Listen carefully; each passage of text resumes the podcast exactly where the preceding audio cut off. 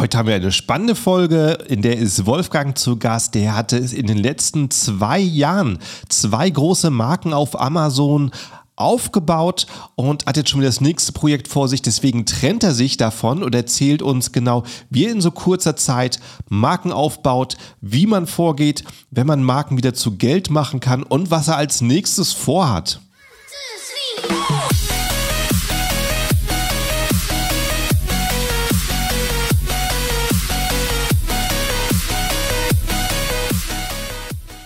Hallo zusammen und willkommen beim Serious Seller Podcast auf Deutsch. Mein Name ist Markus Mokros und das ist die Show, in der wir alles um Amazon FBA Private Label besprechen, was uns Händler auf Deutsch gesagt ernsthafte Umsätze generiert. Daher auch der Name der Show Serious Seller Podcast auf Deutsch.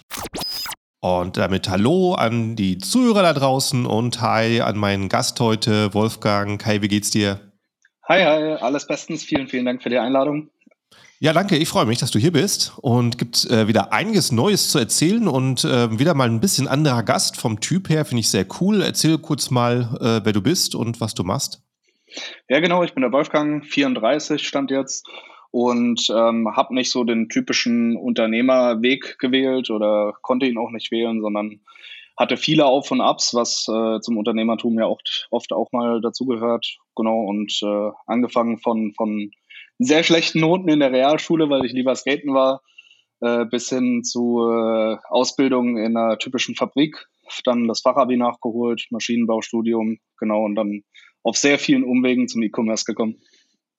Ja, also ich glaube, da sagst du aber auch was. Das ist irgendwie ein bisschen Druck und Motivation, die, was für die meisten Leuten dazugehört. Ne? Wenn du halt mit Einser-Durchschnitts deinen Bankkaufmann machst oder deinen Betriebswirt, dann, ne, die Leute bleiben meistens auch dabei, die riskieren dann nichts, ne, weil sie da das nicht loslassen wollen. Ne. Das ist von daher die, meisten Leute, die sagen, okay, ich, ich muss ich mal was ändern, die schaffen es dann irgendwie auch, ne? Definitiv. Also wir haben ja viele, viele Quereinsteiger, sage ich mal, ja. so richtig, richtig lernen kannst du Amazon oder E-Commerce ja sowieso nirgendwo. Aber es ist doch äh, relativ häufig, dass die Leute äh, lustigerweise entweder Maschinenbau oder BWL oder sonst irgendwas äh, studiert haben und dann auf direktem Weg irgendwie äh, den Weg zu Amazon finden. Ja, das war mhm. bei mir so ein bisschen anders. Ja, ich meine, es, es gibt halt keinen Studiengang zum Amazon-Händler ähm, äh, ne, äh, und oder zum E-Commerce-Händler. Ne? Also die Unis, äh, ne, die bereiten dich auch nicht wirklich auf Selbstständigkeit vor, die bereiten dich ja vor, irgendwo in einem Unternehmen eine Aufgabe einzunehmen. Aber ja, ja erzähl genau. mal, wie, wie, äh, wann, wann bist du zu Amazon gekommen und war das deine erste Selbstständigkeit? Ähm, jein, also ich habe äh, zwischendrin ähm, während meinem äh, Fachabitur habe ich äh, mit eBay schon so die ersten Berührungspunkte mhm. gehabt, lustigerweise. Was hast äh, du da verkauft? Äh, ich habe da gar nichts verkauft. Ich habe damals eine Band gehabt und habe mhm. über unseren äh, Videografen bin ich zu einer Videofirma gekommen und habe dort eine Zeit lang Produkte eingestellt. Also mhm. wirklich ähm, DVDs damals noch. Äh, mhm. Die Firma KSM, die steht auch, weiß nicht, ob sie heute noch da stehen, aber vor zehn Jahren standen die auch da im Mediamarkt mit allen möglichen Sachen. Genau, und habe dort. Kaufen Leute heute noch DVDs? Ist das noch ein Business? Ich weiß nicht, wann ich das letzte Mal in einem, in einem Store war. Ich ja. weiß, es, weiß es gar nicht. Also wir definitiv nicht äh, daheim, aber ja, bestimmt gibt's da noch welche. Mhm. Ja, und ähm, wurde dann irgendwann gefragt, äh, so von eBay, willst du nicht ein bisschen mehr hier übernehmen? Und dann hatte ich ja so den lustigsten Nebenjob der Welt, sage ich, sage ich ganz gerne. Mhm. Und ähm, habe dort als Master DVDs geholt und habe die äh, daheim angeguckt und auf Ton geprüft. Und das war halt von Korallenriff 3D bis hin zu den Ninja Turtles bis hin zu irgendwelchen Erotikfilmen, wo man dann gucken musste, dass keine Knackser im Ton sind. Mhm. Ah, okay, du musst, wurdest also bezahlt, um äh, Filme zu gucken, sozusagen. Genau. Okay, ja, ist ja wahrscheinlich mal äh, das eine spannender und das andere wahrscheinlich ein bisschen, wo dich nebenbei anders beschäftigen musst. Okay, witzig, okay. Ja, war aber nur ein Nebenjob, ähm, war auch ja. noch ganz weit weg von dem, dass ich äh, wirklich zum E-Commerce gekommen bin. Ich habe dann von äh, bis 2016 habe ich dann äh, Maschinenbau gemacht und habe anschließend ein Jahr lang im technischen Vertrieb gearbeitet, weil es schon immer äh, weg von diesem äh, handwerklichen und, und fabrikmäßigen wollte und eigentlich mehr ins Kaufmännische. Ähm, damals war aber meine Noten natürlich zu schlecht waren. Und genau, dann habe ich ein Jahr lang im technischen Vertrieb gearbeitet, habe dort ja, Angebote erstellt, viel, viel mit Kunden telefoniert, den ersten Umgang mit äh, Prozessen äh, auch gehabt. Also war zum Beispiel von der BASF viele Professoren und sowas, die ich da äh, betreut habe. Und äh, habe aber gemerkt, Großraumbüro ist nichts für mich. So 15 Leute in einem Büro, die, äh, ja, wie man es halt kennt, egal wer rausgeht, wird halt schlecht über einen geredet. Der Chef war so ganz oldschool Strukturen und äh, mhm. so, so total eingefahren, hat das Unternehmen auch selbst vom Vater gehabt. Hat einfach keinen Spaß gemacht, so wie man, wie man halt wirklich äh, Konzerne halt auch kennt. Und damals habe ich schon ein bisschen dran gearbeitet, meine eigene äh, Fitness-Klamotten-Brand zu machen. War mhm. auch soweit schon alles in den Startlöchern. Und äh, irgendwann habe ich jemanden im Fitnessstudio kennengelernt, der gesagt hat, hey, ich kenne jemanden, der verkauft Supplements, unter anderem auf Amazon. Ähm, connecte dich wann, doch mal mit dem. Das? Hm, das war 2000, Anfang 2017, Januar mhm. 2017. Okay. Genau, mit dem habe ich mich relativ schnell getroffen und er hat damals eine Sache gesagt, mit der er auch hm, rückwirkend absolut recht hatte, nämlich Klamotten bei Amazon oder generell im E-Commerce immer ein bisschen schwierig. Leute mhm. bestellen viele ähm, verschiedene Größen oder Farben und schicken viel zurück. Ähm, das war schon mal auf jeden Fall ein guter Tipp und das hat mich aber nicht mehr losgelassen. Also die haben Supplements ja, das, ist halt, das ist halt so das Problem, wenn äh, Produkte so im, im Maßstab absolut dem persönlichen Geschmack unterliegen müssen. Ne? Ja. Wenn du halt äh, einen Bleistift hast, ne, der hat immer die gleiche Größe und Leute erwarten die gleiche Größe, ne? aber bei einem T-Shirt, ne, dass jeder ist breiter, länger. Genau. Äh, ne?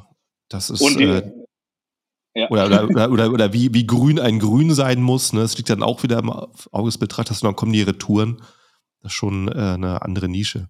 Genau, und damals war es halt auch noch so, Amazon äh, ist, glaube ich, ein bisschen strenger geworden, aber damals konntest du wirklich 100 Sachen kaufen und 99 Sachen wieder zurückschicken, ist dann alles offen. Mhm. Das ist halt echt nicht das Wahre. Also da haben sie auch äh, mir einen guten Tipp gegeben auf jeden Fall. Mhm. Und mich hat dieses Unternehmen, das waren nur zwei Leute, war eine kleine UG, aber die haben halt trotzdem gut Umsatz gemacht auf jeden Fall.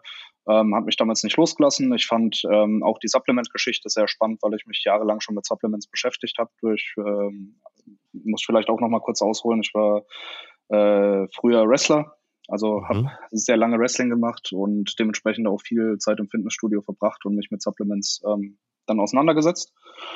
Ja, und äh, im Endeffekt habe ich denen dann gesagt, hey, eigentlich muss ich das nicht komplett alleine machen. Ich würde gerne bei euch einsteigen. Und dann haben sie gesagt, ja, hm, können aber Stand jetzt nicht irgendwie noch ein Gehalt ausgeben oder so. Und dann habe ich gesagt, macht ihr Ebay? Ah ja, nee, machen wir nicht. Und dann habe ich gesagt, gebt mir vier Wochen Zeit, ich erschaffe meinen eigenen Arbeitsplatz. Und das habe ich dann gemacht. Mhm. Cool. Also, und äh, um auf eine Sache zurückzugreifen, die fand ich sehr interessant, ne, wo du meinst, du wolltest gerne ins Kaufmännische, deine Noten waren zu schlecht. Mhm. Das ist schon krass, wie das so funktioniert. Und jetzt spreche ich mit einem, der, der halt ne, seinen eigenen Brand äh, auf Amazon gebracht hat und ne, großgezogen hat. Und ne, äh, aber so ist es halt, wie es in der Einstellung noch läuft. Ne? Leute gucken sich das Papier an und entscheiden, ob äh, du weiter darfst oder nicht. Ne? Aber Ne, einfach der, der Wille, sich Wissen reinzuziehen und äh, sich zu entwickeln, ne, der ähm, steht ganz woanders. Das ist schon eine ja, krasse definitiv. Sache. Ja, und, so die, die letzten zehn Jahren haben sich halt auch viele, viele Strukturen auch in der Arbeitswelt extrem geändert. Mhm. Ja. Und wie war das mit dem Wrestling? Also hast du da, ähm, hast du als Teenager so die äh, World Wrestling Federation geguckt, wie sie mit den Kostümen auftauchen, sagst, witziger Verein, will ich auch, oder wie bist du da hingekommen? Also auch, ja, WWE, also so wie es heute aus äh, heißt, früher ja noch mhm. WWF, ähm, war noch nicht mal so meins. Ich bin so Anfang 2000er drauf gekommen, Ende, mhm. Ende 90er. Äh, mit WCW, meine Eltern haben das als geguckt und da habe ich mir dann die Kassetten geklaut und selbst angeguckt und mhm. habe mich damals, ich weiß nicht, äh, wie viel sich hier mit Wrestling beschäftigen, aber damals schon, den gibt's heute noch, Rey Mysterio ziemlich beeindruckt. Ähm, sehr, sehr agiler Wrestler aus, aus Mexiko. Mhm. Ähm, ja, und im Endeffekt, äh, ja, habe ich lange Basketball gespielt gehabt vorher. Die Leute waren irgendwann alle größer als ich und ich habe mir gedacht, okay, ich will jetzt irgendeinen Sport machen, der so richtig ausgefallen ist, auf den ich Bock habe. Mhm. Und äh, war so zwischen Eishockey, Wrestling und äh, Football. Mhm. Und ähm, Wrestling war aber sehr, sehr nah bei mir. Man hat nicht viel Geld gebraucht für die Ausrüstung. Damals ziemlich, ziemlich Alter, Alter wenn, wenn, du das so sagst, hast du schon sehr unternehmerisch gedacht und sehr wirklich so eine Nische gesucht, wo du einen Fuß reinkriegst. Ne? Also schon interessant ja, so, die Überlegung. so Sachen wie Fußball oder so, auch wenn ich es heute lustigerweise ganz gerne gucke, aber so Sachen ja. wie Fußball hat mich halt nie fasziniert. Ich wollte immer irgendwas machen, was irgendwie so nach außen hin nicht jeder macht, was vielleicht auch, ja, vielleicht die Faszination einfach dadurch auch gekommen mhm. ist, dass es ein bisschen was Besonderes ist. Ne? Okay, schön. Dann hast du sozusagen auch ein Passion-Projekt damit gestartet, ähm, halt in den Bereich Supplements zu gehen. Genau. Ja, und äh, wie war das? Also da hast du dich mit jemandem gepartnert, der schon aktiv war oder wie lief es dann weiter? Mhm. Ja, also im Endeffekt, ähm, ich will, darf jetzt auch nicht zu weit ausholen, weil ich will ja. auch nichts Schlechtes über Leute sagen. Aber im Endeffekt wurde mir da so ein bisschen anteilsmäßig was versprochen. Ich habe ähm, innerhalb von kürzester Zeit den Umsatz äh, verdoppelt und verdreifacht und mhm. ja, die, die Jungs haben sich halt alles selbst ausgezahlt. Bei mir ist da mhm. nichts groß hängen geblieben und mhm. genau, irgendwann habe ich dann recht schnell nach, nach knapp eineinhalb Jahren habe ich dann gesagt, okay, das kann ich auch selbst. Ah, okay. Das heißt also, du hast einen Anteil äh, versprochen bekommen, also zugesagt bekommen, aber wenn natürlich die Kosten entstehen, ne, weil irgendwie, äh, weiß nicht, Mitarbeiter bezahlt werden oder Autos geleast werden oder sonst was aus Firmengeldern bezahlt wird, dann gibt es halt keinen Gewinn, ne, den man groß ausschütten kann. Ja, der Gewinn ist wie gesagt bei Ihnen hängen geblieben. Mitarbeiter ja. gab es keine groß. Äh, ja. Ich habe mich erst, erst ja nur um Ebay gekümmert. Irgendwann sind die Amazon-Produkte ein bisschen abgeschmiert. Da habe ich gesagt, komm, äh, gib mir das Zeug, ich, ich gucke, was man da machen kann, weil mit mhm. Amazon haben die sich auch nicht ausgekannt. Das, mhm. das, war halt eine ganz andere Zeit als heute, das weißt du ja selbst. Da mhm. warst du, wenn du ein bisschen Branding hattest und ein paar gute Produktbilder, warst du der King. Das ist ja heute ja. ganz anders. Ja, okay. Und äh, da hast du also gesagt, okay, das, ähm, äh, das mache ich lieber selber weiter oder wie, wie ging es dann weiter?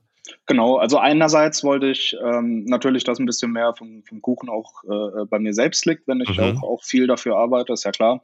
Andererseits wollte ich aber auch, ähm, die beiden waren halt schon so Ende 40 und mhm. da war nicht so extrem das Mindset für eine schöne Brand da, also wirklich mhm. irgendwas zu machen, was noch nicht jeder hat. Und das war so meine Vision, einfach in diesen Supplement-Markt reinzugehen, auch wenn er umkämpft ist, auch damals schon aber trotzdem was zu machen, was andere noch nicht gemacht haben. Ja. Und das, ja, im Endeffekt äh, mit unserer Marke Gain Monkey, äh, kann, kann man ja googeln, ähm, haben wir eine sehr, sehr auffällige Brand auf jeden Fall ins Leben gerufen gehabt, die so ähm, von der Zielgruppe her so männlich, 16 bis 30, 35 war, sehr mhm. fancy, sehr bunt, aber trotzdem diese, dieses dunkle gehalten, aber immer äh, bunt dabei, ja, mit so einem Affen, mit so einer Atzenbrille und sowas. Mhm. War schon richtig cool. Also da hatten wir auch super, super Videografen und Fotoshootings und haben einfach diese Brand gelebt. Wie, wie hast du dann gestartet? Mit äh, wie viel, also hast du mit einem Produkt gestartet oder wie groß hast du das dann begonnen? nee, ähm, ich habe das Ganze auch mit einem Geschäftspartner, mit, mit Marcel gemacht ja. ähm, der auch heute noch mein Geschäftspartner ist. Ähm, wir haben uns damals äh, so die halbe Stammeinlage geteilt und äh, haben dann im Endeffekt äh, geguckt, dass wir. Damals hört sich an wie so vor 30 Jahren. Das ist wahrscheinlich ist, nicht so lange her. Nee, das war 2018. Aber ah, wow. mhm. es ist ja, es ist ja in Amazon-Jahren ist es ja schon 30 richtig, Jahre. Richtig, richtig. nee, wir haben, wir haben damals auch so ein bisschen den Fehler gemacht, dass wir zu viel Produkte auf einmal reingenommen haben Aha. und zu, zu wenig ähm, Stückzahl. Also das würde ich heute äh, ganz anders machen auf mhm. jeden Fall. Ähm, ich glaube, wir haben mit fünf oder sechs Produkten haben wir gestartet gleichzeitig. Mhm. Okay, und ja gut, das heißt, wenn man mit mehr Produkt startet, weniger Stückzahl, dann wirst du auch schnell mal out of stock. Ja, und vor allem brauchst du halt, oder? genau, du brauchst halt auch erstmal den Cashflow, dann den Rest halt mhm. halt direkt wieder, wieder mit reinzunehmen. Ne? Also mhm. äh, höhere Stückzahl bei jedem Produkt mal sechs oder mal fünf. Mhm. Kannst du ja ausrechnen, das ist dann auch nicht so leicht, wenn du gerade startest. ich bin äh, letztens hier in einem äh, Shop Ei Eiweiß kaufen gewesen und die hatten keinen Vanille. Ich dachte mir, wie kann das sein? dass du alle möglichen, ne, alle möglichen fancy Cookie und was weiß ich Sorten hast, aber kein Vanille. Also die haben nochmal da äh, schauen. Ja, das gab es bei uns nicht. Die Standardsachen hatten wir immer da. Ja, siehst du, ne? das ist richtig. Ähm, und äh, dann hast du aus deiner Erfahrung vom letzten Shop schon gewusst, was die wichtigen Produkte sind, die du da haben musst und äh, was Geld bringt. Wie hast du da entschieden, was du als erstes startest? Genau, also im Prinzip haben wir so eine Mischung, ähm, auch wenn es alles Brandbuilding war, würde ich trotzdem sagen, von den reinen Produkten eine Mischung aus ähm, Cashflow und High-Quality-Produkten rausgebracht, also mhm. von einem eigenen Pre-Workout-Booster mit einer eigenen Rezeptur ähm, bis hin zu äh, ja, einem Muskelaufbauprodukt, was jetzt natürlich, äh, sage ich mal, ein bisschen verrufener ist, was mhm. aber was bringt, wenn du dich gescheit ernährst, wenn du gescheit ins Fitnessstudio gehst und so. Aber das würde ich heute so auch nicht mehr machen, auch so Sachen wie Fatburner, so, so Diätprodukte oder so, weil die Kunden sind halt dann immer so, wenn die fünfmal die Woche in Meckes rennen, dann ist es trotzdem Schuld des Produkts, dass sie, dass sie irgendwie nicht abnehmen ja. und das lassen ja. sie dich auch in den Reviews dann halt wissen. Und das heißt, mhm. dein Produkt hat es immer schwer, oben zu bleiben. Mhm, okay, sehe ich, ja. Ja, ja, klar, dann eben, äh, Ernährung ist 90 Prozent in der, ja, definitiv. in der Nische. Aha, interessant. Und ähm, wie, wo, wo, habt ihr alles verkauft? War das alles auf Amazon oder habt ihr auch auf Ebay eigene Webseite gesetzt? Also wir hatten äh, tatsächlich mit eBay angefangen, weil Amazon ein bisschen länger gebraucht hat vom Freischaltungsprozess her. Mhm. Ähm, und bis wir das bei FBA hatten und so. Das heißt, mit eBay sind wir schon mal ein bisschen gestartet. Da war ich auch ähm, damals dann halt auf irgendwelchen Seminaren beim, beim Marc Steyer und so, die kennt man ja. Mhm. Ähm, Genau, und habe dort erstmal ein bisschen auf Ebay gesetzt, bis so ein Grundrauschen da war. Dann haben wir bei Amazon direkt Gas gegeben, als wir frei waren und haben aber auch relativ schnell einen eigenen Shop dann schon gebaut. Das war uns wichtig, schon immer so eine, so eine Community drumherum zu bauen. Mhm. Ja, Marc Steyer auf jeden Fall, Wortfilter. Genau. Ich auch vor Ewigkeiten mal in den ersten Kontakt gehabt, als ich ein bisschen Ebay-Probleme habe. Äh, schon wahnsinnig, wie alt die Seite ist. Sicher ja. 20 Jahre, über 20 Jahre muss die alt sein. Genau. Ähm, da war, ja. Da war ich tatsächlich damals äh, auf unserer Hochzeitsreise, also direkt mhm. frisch verheiratet und so die ersten Tage der Flitterwochen sozusagen erstmal erstmal durch, durch Deutschland getingelt und dann bin ich wirklich mit meiner Frau auf dieses auf dieses Seminar. Die schafft auch. Ah, echt auf der Hochzeitsreise. ja, die schafft auch bei dem Online-Shop, da war das ganz gut. Aha, cool, das, witzig. Haben wir das noch kurz mitgenommen, ja. Ja. Cool. Ähm, und du sagst, bei, bei Amazon war es ein bisschen schwieriger mit Freischalten, ist ja eben ein, auch ein kritisches Produkt. Ne? Äh, was gucken die sich da alles an, wenn du, wenn du da so Nahrungsergänzung anbieten möchtest? Eigentlich gar nicht so viel. Also mhm. Konformitätserklärungen und sowas haben wir, glaube ich, damals eingereicht. So ganz genau kann ich es ja gar nicht mehr sagen, weil wenn ja. du einmal freigeschalten bist für die Kategorie, dann bist du ja frei. Okay. Das heißt, ist halt schon viereinhalb Jahre her, keine Ahnung. Ähm, so die richtigen Painpoints kommen danach eigentlich erst, weil Damals gab es noch, noch keine Katrin Löhr oder Sebastian Jokosch, wie sie bei uns im, im Netzwerk heißen, äh, äh Fege Compliance Manager. Ähm, mhm. da war das Netzwerk noch nicht so groß und wir mussten uns halt irgendwie da selbst durchwursteln und wussten gar nicht, wie, wie melde ich irgendwie ein Produkt beim BVL an, ja, was so Standardsachen sind, um einfach rechtskonform zu verkaufen oder mhm. äh, wo mache ich eine externe Laboranalyse für mein Produkt und sowas. Dann steht plötzlich mal das Gesundheitsamt vor der Tür. Äh, so das erste Mal hast du auch ein bisschen Bammel, ja, eigentlich überhaupt nicht schlimm, weil wir haben ja alles angemeldet und die waren super freundlich. Aber es sind so Sachen, da sind wir einfach so ein bisschen ins kalte Wasser gesprungen. Das würde ich heute halt auch noch mal ein bisschen. Ah, echt? Das also, Gesundheitsamt war bei euch so auf Stichprobe oder? Ja, ja, das ist ja. ganz normal. Muss ich das an. Mhm. Ja. Im Endeffekt verkaufst du ja, also du bist sogenannter Quasi-Hersteller, du verkaufst halt mit deinem, mit deinem Namen drauf. Ähm, aber wenn es Standardprodukte sind, dann ist es ja so, dass du einfach nur einen Lohnabfüller hast. Mhm. Ein bisschen anders sieht es dann nochmal aus, wenn du Rezepturen selbst entwickelst. Da muss äh, mhm natürlich gewisse, gewisse Sachen einfach eingehalten werden, von Dosierungen, vor allem von Vitaminen und so. Und aus welchen Regionen habt ihr alles eingekauft? Immer Deutschland. Also uns war mhm. immer wichtig, Made in Germany zu sein. Wir hatten einen Backup-Lieferanten, weil er dieselben Qualitätsstandards hat, haben den aber nie nutzen müssen aus Schweden. Mhm. Ähm, ansonsten in Deutschland. Und da muss ich sagen, ähm, habe ich auch teilweise nicht so gute Erfahrungen gemacht, wenn ich jetzt äh, auch Sachen schon aus, aus China, Pakistan gesourced habe oder auch aus anderen europäischen Ländern.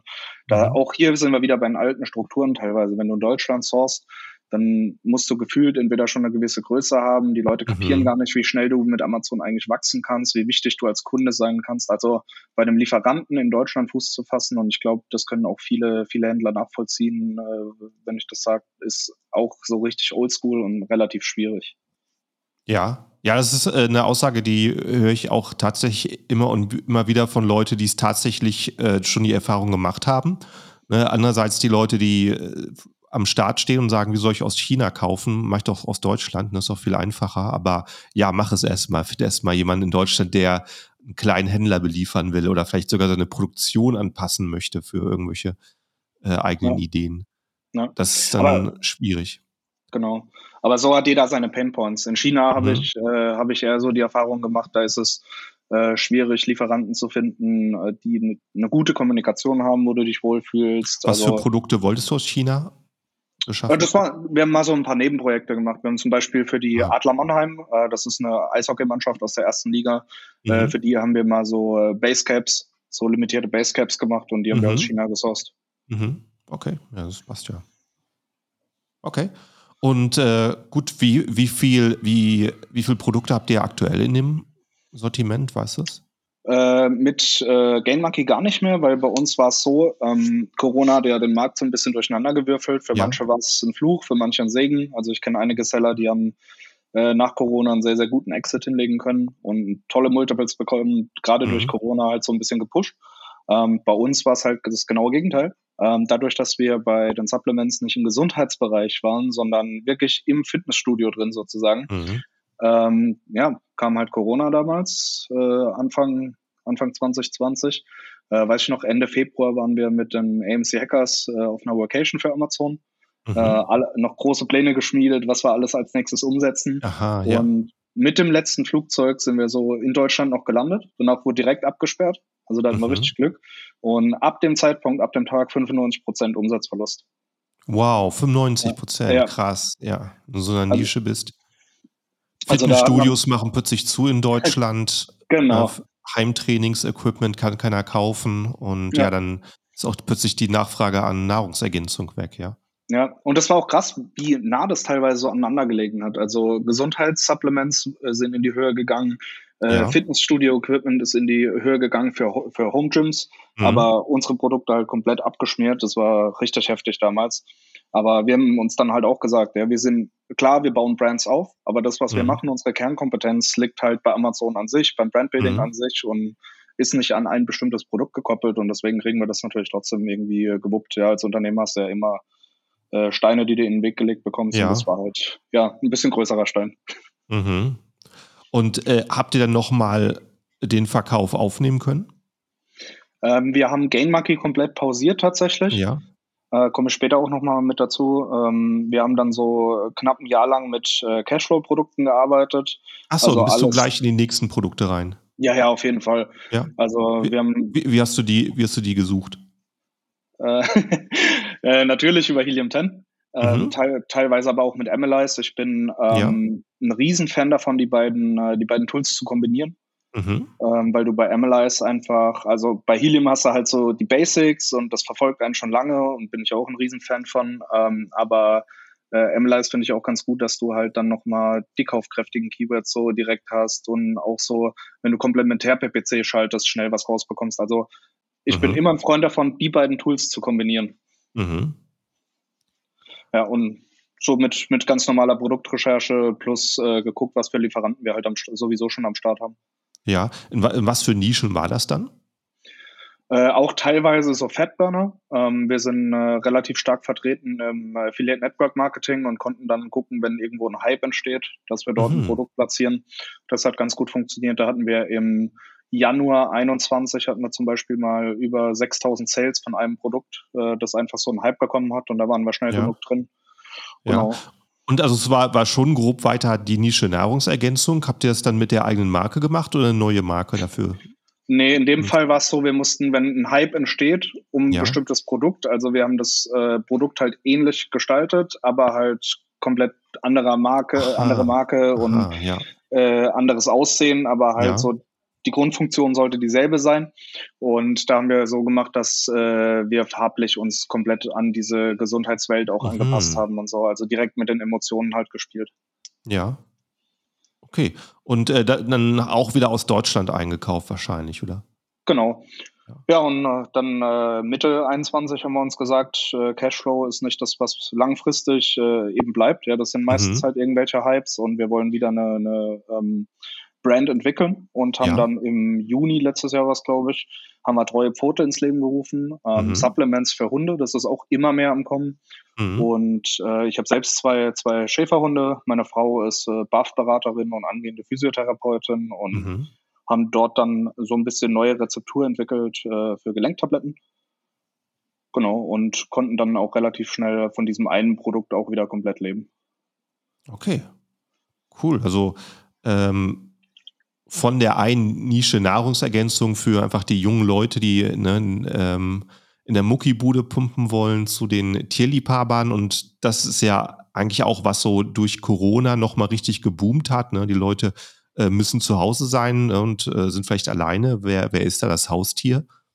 Ja. Und ist ja auf jeden Fall eine Nische, die äh, da richtig Zuwachs gefunden hatte im genau. Haustierbereich. Genau. Ja, also teilweise halt auch nicht so schön, weil viele, viele Hunde werden halt jetzt wieder abgegeben in, ins mhm. Tierheim, weil die Leute doch nicht mit klarkommen. Oder ja. st stellt euch vor, Homeoffice äh, hält nicht für immer bei manchen Leuten. Mhm, ja, richtig. Aber natürlich die Leute, die sich damit beschäftigen, die beliefern wir da gerne und hoffen auch, dass, dass unsere Produkte dort natürlich auch dann landen.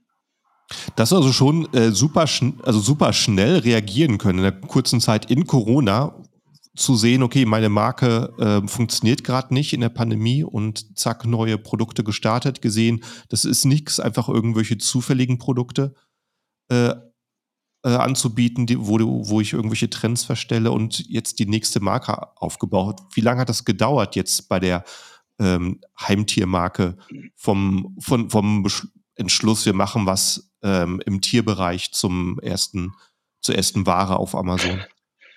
Eigentlich gar nicht so lange. Ich glaube zwischen sechs und acht Wochen.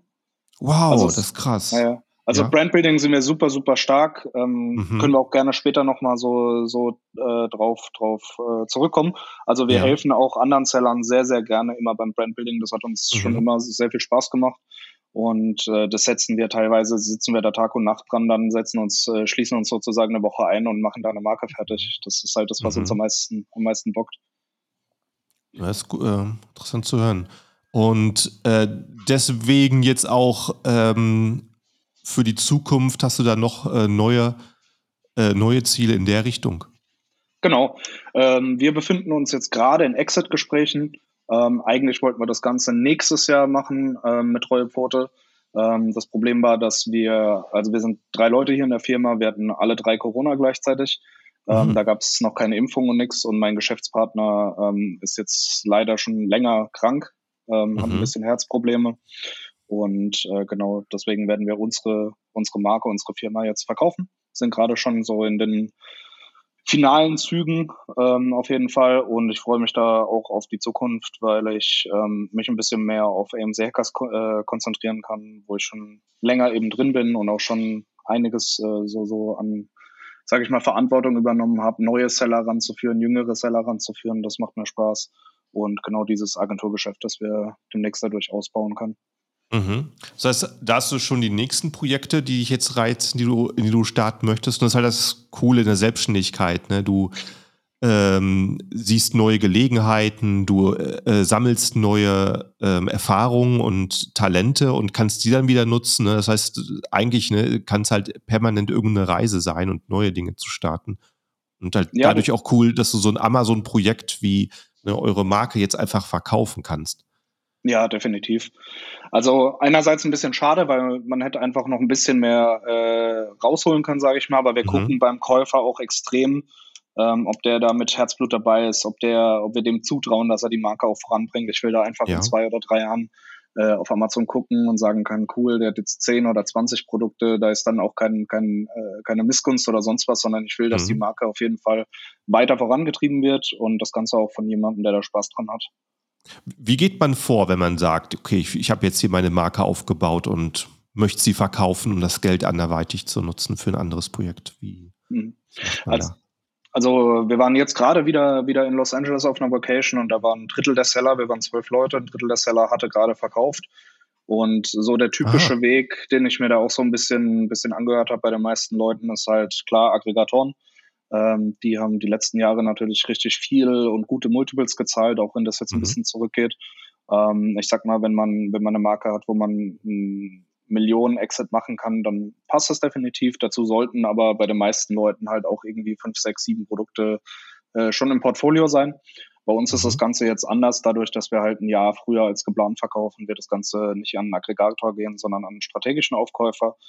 Und hier kommen nicht arg viele Leute äh, in Frage. Natürlich kann, könnte man sich an Mitbewerber wenden, haben wir auch erstmal gemacht aber bisher auch niemanden gehabt, der, der menschlich da so zu 100 Prozent reinpasst. Und so wird das Ganze wahrscheinlich an einen äh, bisschen größeren Seller gehen aus der Community oder auch nicht aus der Community. Zwei, drei Leute sind jetzt aktuell noch im Rennen und wird auf jeden Fall in gute Hände gegeben. Und das ist das Wichtigste.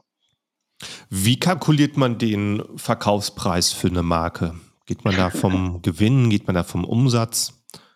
Also die meisten Aggregatoren, selbst noch keinen Aggregator-Exit äh, gemacht, aber von dem, was ich gehört habe, äh, gehen nach Deckungsbeitrag nach einem bestimmten äh, Jahresmultiple. Mhm.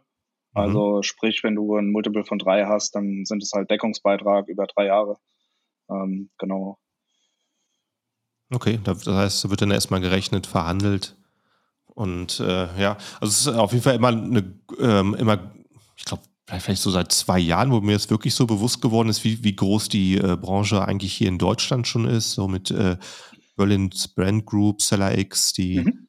hier richtig Budget haben, teilweise eine äh, ähm, hunderte Millionen, um andere Händler aufzukaufen.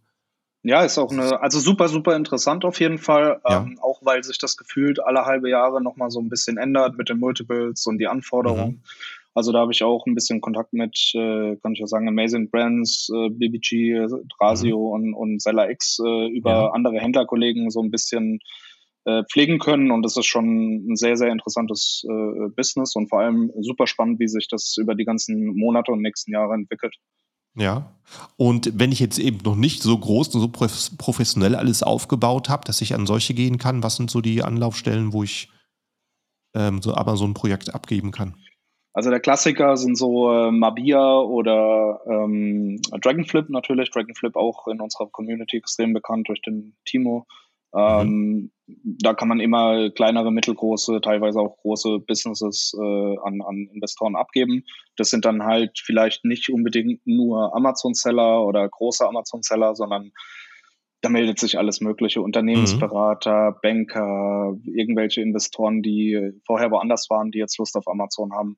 Ähm, ja, muss, muss halt passen. Das Problem ist halt, oftmals wird bei Aggregatoren bekommt man halt äh, äh Front-Up irgendwie äh, Summe X und bekommt dann noch eine Beteiligung. Mhm. Äh, wenn man natürlich bei Mabia irgendeinen, irgendeinen Banker oder irgendeinen, weiß nicht, Unternehmensberater oder so hat und der hat noch nie Berührungspunkte mit Amazon, dann würde ich halt niemandem raten, irgendwie äh, neben, neben dem Front-Up äh, irgendwie noch äh, ja, Prozent X beteiligt zu bleiben oder so, weil das Geld mhm. siehst, siehst du halt im schlimmsten Fall dann gar nicht mehr. Mhm. Ja, ja, wenn es so jemand ist, der ohne Erfahrung reingeht, genau. ich denke, genau. es läuft für immer automatisch so weiter. Ja, der darf dann die ganzen Painpoints erstmal noch durchmachen, die man selbst die letzten Jahre so hatte mit Amazon. Mhm. Ja, und ich meine, äh, so stark wie einfach die ganze Branche äh, wächst, wie es immer mehr Händler gibt, weil es einfach immer mehr Kaufkraft auf Amazon gibt, äh, deswegen wird einfach die Nachfrage nach Beratung auch größer. Genau. Und äh, da möchtest du jetzt gerne rein. Ja, teilweise. Also es wird, es wird so ein bisschen projektbezogen bei mir. Es ist nicht so, dass ich sage, das eine mache ich und das mhm. war's. Also ich habe zum Beispiel einen, einen größeren Seller mit äh, 30 Mitarbeitern ungefähr, Mhm. Äh, Im Gartenbereich, so viel kann ich ja sagen, äh, den habe ich zur Eigenmarke geführt. Der hat vorher 6000 Produkte gehabt, nur ähm, Fremdmarkenverkauf, also immer ah, um die Buybox okay. gekloppt und so. Mhm. Äh, der ist inzwischen bei über 500 ähm, Eigenmarkenprodukten, ist mir da auch super dankbar und ich bin super dankbar, dass ich mit mh, mm, kleinen, kleinen äh, Änderungen teilweise große Hebel setzen kann. Das mhm. macht halt super Spaß bei solchen Händlern. Genau, und den bringen wir jetzt Pan-EU. Also das wird auf jeden Fall Beratung wird, wird ein Punkt sein, den ich, den ich weitermache. Dann bei AMC Hackers äh, habe ich halt die Platin- und äh, Diamant-Masterminds für die größeren Seller, die ich jede Woche leite, was mir super, super viel Spaß macht. Auch ein tolles Team bei AMC Hackers. Ähm, macht mir so mit am meisten Spaß. Und genau, ansonsten so das dritte Standbein wird äh, Richtung Agentur gehen. Wir wollen Leuten helfen, äh, Brandbuilding auf ein, auf ein neues Level zu bringen. Da haben wir jetzt ähm, neben unseren Grafiken und was wir alles haben, äh, ja, haben wir einen neuen Videografen mit an Bord und der hat unter anderem für Ankerkraut und für Waifu und Happy Brush, Smile Secret und so weiter die Videos gemacht. Das heißt, da wollen wir in Zukunft, wird noch ein bisschen dauern, aber mit unserer Agentur irgendwann neue Standards setzen in der Amazon-Branche, was die Qualität angeht. Ja, äh, Ankerkraut, muss ich ehrlich gesagt sagen, hat mir bis vor einer Woche noch gar nichts gesagt, bis ich da die Nachricht gelesen habe, dass die verkauft wurden an Nestle. Auch krasse Nachricht, mhm. ne? so, so ein Projekt, was von Influencern gestartet ist und dann eine riesen Konzern aufgekauft hat. ja. was da möglich ist in der Nische. Ähm, Gibt es schon eine Webseite zu der Agentur? Äh, wir sind noch am Bauen. Ähm, ist so, wir haben ja eine, ähm, eine Mini-Agentur, sage ich mal, für Instagram. Da automatisieren wir Handys für Amazon-Seller, aber auch für Influencer. Ja. Das Ganze ist igfox.io. Und ähm, das Ganze werden wir wahrscheinlich äh, amcfox.io nennen und äh, IGFox einfach mit integrieren. Aber die mhm. Webseite wird so in eins bis zwei Monaten, denke ich, stehen. Äh, aktuell sind wir sehr eingespannt, was die Excel-Gespräche angehen. Und genau, kümmern mhm, uns dann ja. im Anschluss dann um, um den Agenturaufbau. Ja. Ja, erklär mal, was du da mit dem Instagram-Marketing machst. Das muss ich auch erstmal verstehen. ähm, ja, wir sind sehr, sehr äh, Technik, technikaffin und ähm, lieben es einfach, neue Herausforderungen äh, äh, zu kriegen, äh, sei es jetzt der Amazon-Algorithmus oder andere technische Sachen. Wir haben hier, mhm. ähm, unser dritter Kompagnon ist auch ITler. Und äh, wir hatten einen Painpoint, dass wir mit Supplements ganz, ganz schwierig äh, Story-Ads schalten können. Und früher gab es ja zum Beispiel die Instagram-Launch-Strategie, äh, die Feuerstrategie, dass man äh, Produkttester hatte und seine Produkte rausgegeben hat. Und da wurden unsere Stories halt jedes Mal gesperrt, ohne Begründung. Instagram ist da wirklich äh, richtig hart und Supplements werden generell dort, egal wie gut die Qualität ist, wie gut du äh, alles konform hast, halt irgendwie als unseriös angesehen. Und dann haben wir gesagt, okay, wir brauchen halt trotzdem eine Audience, die wir irgendwie erreichen können. Wie schaffen wir das? Und ähm, haben dann angefangen, ähm, an der KI zu, zu basteln über ein Jahr und haben hier jetzt halt äh, ja automatisierte Handys, echte Verträge, Telekom-Verträge, SIM-Karten und können, wenn du jetzt sagst, hey, ich habe Lust, meinen mein Markus-Account ähm, komplett zu automatisieren, ich habe keine Lust, da irgendwie acht Stunden am Tag rumzudrücken, ähm, Jungs, mach das mal, dann automatisieren wir deine, deinen Account und du engagest mit deiner Zielgruppe. Das bedeutet, du, du likest, du followst, du kommentierst teilweise auch. Das macht nicht immer Sinn, aber generell nimmt dir das Handy an sich ähm, wirklich komplett echt die Arbeit ab. Das bedeutet, es läuft auch den ganzen Tag hier Instagram, es wird geswiped und so weiter und so fort und es ist auch kein Bot und damit auch nicht äh, Terms of Service unkonform. Mhm. Also äh, das, eben das Handy benutzt halt fleißig Instagram, fällt halt anderen Usern auf, die halt möglichst irgendwo Interesse in deiner Nische haben und damit baust du dann Instagram-Profile auf, dass die Follower bekommen. Genau, genau. Im Endeffekt, mhm. äh, wenn, wenn du viel interagierst, also es kommt natürlich auch so ein bisschen auf deinen äh, Profil drauf an, wie auffällig ist dein ja. Profilbild, wie gut ist deine Bio optimiert, kapiert man, mhm. was du machst, wie sieht dein Content aus, arbeitest du nur mit, mit ähm, normalen Posts, machst du Reels, machst du äh, Karussells, wo, wo die Verweildauer größer ist. Also gibt es sehr viele ähm, Möglichkeiten, da noch dran zu arbeiten, aber mhm. wir bringen dir sozusagen Grundrauschen, damit du dein Profil um einiges besser wachsen lassen kannst. Mhm. Okay, sehr interessant, ja. Also ich äh, kenne jemanden, der so im Bereich, ähm, in dem Bereich unterwegs ist und äh, der hatte mir mal von einem, eben von einem Bot erzählt und mhm. ähm, dass er da irgendwie, weiß nicht, wie viele Accounts gleichzeitig laufen lässt und der Bot swiped, liked, kommentiert. Und das war dann irgendwie, ich glaube, vor anderthalb Jahren dann plötzlich vorbei, dass genau. Instagram da ähm, auf die Schliche gekommen ist und der Hersteller von der Software dir nochmal Updates gemacht, aber bis heute das nicht mehr hinbekommen hinbekommen. Nee. Also mit, mit Bots kannst du bei Instagram so gut wie gar nicht mehr arbeiten. Instagram ja. hat mit Amazon zusammen so den besten Algorithmus, den man haben kann. Also auch super mhm. schwierig zu verstehen und zu knacken. Aber im Endeffekt, ähm, ja, das, was wir machen, ist halt wirklich einfach nur ein echtes Handy automatisieren und mhm. dementsprechend ähm, ja, hast du da auch keine Probleme mit Sperren oder sonst was. Wir hatten, ich weiß gar nicht, ob ich das hier erzählen darf, so, aber so, so Fun Fact-mäßig, wir hatten einen Kunden bisher, der gesperrt wurde und dann haben wir mit dem halt auch ausgemacht, dürfen wir reingucken, können wir, können wir gucken, woran es liegt, ja. Mhm. Ja, und dann hatte der halt äh, sogenannte Dickpics an Kunden geschickt oder Kundinnen geschickt von sich. Das war ein Fotograf. Oh wow, was für eine Überraschung. ja, Gesperrt deswegen. Richtig, dann, dann, kam zum, dann kam zum Glück raus, dass wir damit nichts zu tun haben. Wir haben das ja. Ganze jetzt, also wir haben jetzt, äh, Stand jetzt haben wir so circa äh, 45 äh, Kunden, Kunden, die wir betreuen und davon mhm. wird noch nie jemand irgendwie gesperrt oder gebannt oder sonst irgendwas. Also das läuft super, super safe. Mhm. Und bei, bei deinen Marken hast du da auch ähm, Instagram oder was für Social Media Kanäle ähm, liefen bei dir gut? Hast du, was hast du da für Erfahrungen gemacht? Hm, also bei Treue Pfote haben wir ähm, eine Mischung zwischen Amazon und Affiliate Network Marketing gefahren. Das heißt, wir hatten auf dem Shop oder haben auf dem Shop äh, durchgehend immer ein paar Sales. Ähm, mhm. Und das Ganze ist ja ein Verbrauchsprodukt. Das heißt, da bleiben auch so 20 bis 30 Prozent der Leute hängen und kaufen wieder. Mhm. Ähm, und bei Gain Monkey damals hatten wir es wirklich viel mit Instagram. Also da haben wir uns eine große Community aufgebaut. Da haben wir täglich 30, 40, 50 Nachrichten bekommen ähm, war halt auch schwer dann abzuarbeiten, ne? weil so Sachen wie, Aha. ich, ich feiere eure Marke voll, das ist, ja, wir haben versucht immer allen zu antworten, weil wir in dieser mhm. Community halt drin waren und weil wir das auch leben wollten, aber es bringt dir im Endeffekt halt kein Geld und wenn du keine Kapazitäten hast, sowas auszufüllen, mhm, dann richtig. ist das auch wiederum schwierig. Also so zu schnell wachsen wird dann auch echt kompliziert. Mhm. Ja, auch interessant die Seite, ja. Und äh, zum Schluss so von dem Podcast frage ich immer gerne meine Gäste, ob es noch irgendeinen Tipp gibt, den man hier an die Zuhörer geben lassen kann, irgendeine Erkenntnis, wo du sagst, warum beachtet das nicht jeder oder das muss eigentlich jeder wissen, der sich auf Richtung Amazon begibt. Du da vielleicht eine gute Sache noch teilen ähm, kannst? Ja, nichts Explizites über Amazon, sondern ich würde mhm. jedem mitgeben, der jetzt anfängt oder wächst, ähm, so viel Zeit wie möglich in Community und Networking zu stecken. Also ich war mhm. immer so der Typ, der von Anfang an versucht hat, irgendwie so sein eigenes Ding zu machen und äh, gar nicht so kontaktfreudig war. Und dann bin ich irgendwann durch Zufall in AMC Hackers gekommen.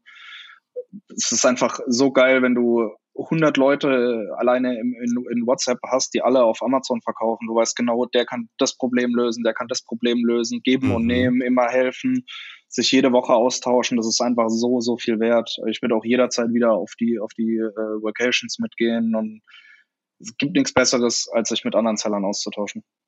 Ja, das ist auf jeden Fall eine sehr gute Sache, ein paar Leute zu kennen, die aktiv sind und äh, wenn man einfach, einfach, wenn man sich unsicher ist, eine zweite Meinung will, schon mal zu fragen oder eben auszutauschen. Der eine weiß das, der andere weiß das, ist sehr, sehr gut.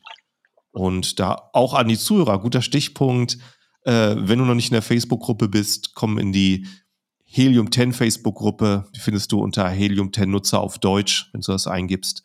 Ähm, recht junge Community, aber das ist gut, schon mal ein paar Leute zu sehen, äh, wenn man nicht die Möglichkeit hat, auf Live-Treffen zu gehen, was natürlich noch mal cooler ist, Leute persönlich kennenzulernen. Und wenn du den Podcast bisher hörst, ohne zu folgen, machst jetzt Klick auf Abonnieren, auf Folgen, je nachdem, wie es an der App heißt und du bekommst dann Bescheid, wenn es eine neue Episode gibt. Also ja, cool, dass du heute dabei sein konntest, Wolfgang. Vielen Dank für die Tipps. Ich habe zu danken. Vielen Dank. Ja, also ich äh, freue mich da auch zu beobachten, wie es sich die Agentur dann entwickelt. Vielleicht äh, können wir dann nächstes Jahr da mal ein Update drüber machen, über deine sehr, Erfahrungen sehr im Agenturleben. Gut, also dann freue ich mich, äh, dass alle so fleißig zugehört haben und bis zum nächsten Podcast. Ciao, ciao. Ciao.